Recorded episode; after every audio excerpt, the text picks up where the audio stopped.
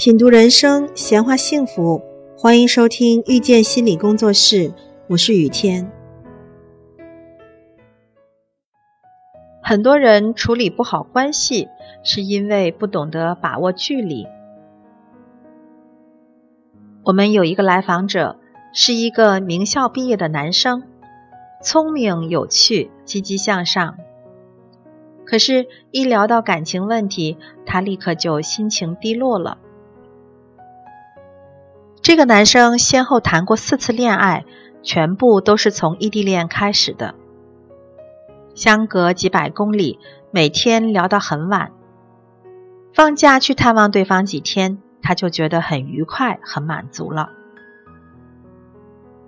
可是，一旦两个人结束了异地的状态，来到同一个城市过上稳定的生活，关系立刻就冷淡下来了。男生失望的发现，那个独立、精致、有个性、近乎完美的女神，竟然会因为他加班耽误了约会而斤斤计较，会宅在家里连续好几天都不洗头。会喋喋不休的抱怨工作上的不顺心，会拿他和别人家的男朋友做对比，还会有意无意的偷看他的短信和电话。之前所有对理想爱情的设想，全部都在现实面前触了礁。亲密关系中的许多恐慌和伤痛，其实是因为双方在距离感问题上的需求。存在着差异。女生不知道男生为什么会忽冷忽热，男生觉得女生粘人的样子又可爱又可怕。两个人好像永远都不在一个频道上。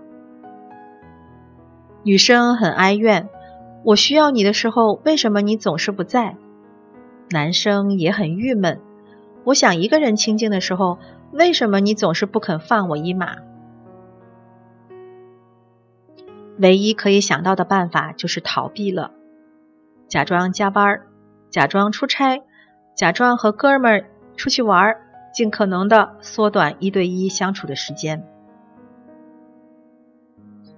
通过心理距离的研究，我们会发现，在人际之间有一条隐形的边界是不能轻易打破的。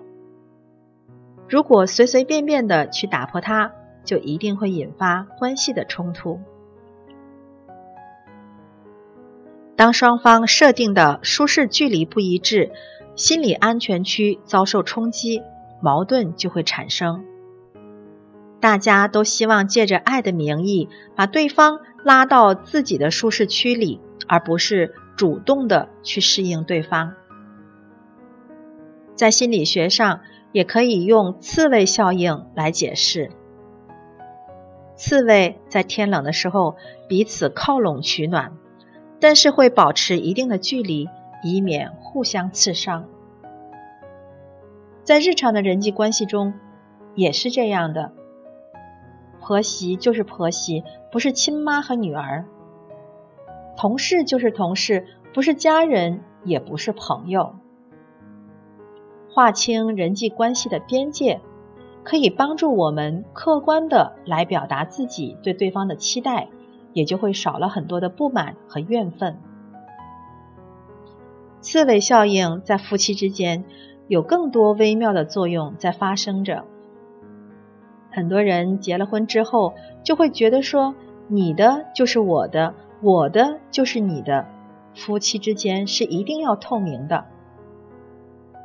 面对这样的期待，很多人会感到窒息，想要逃走。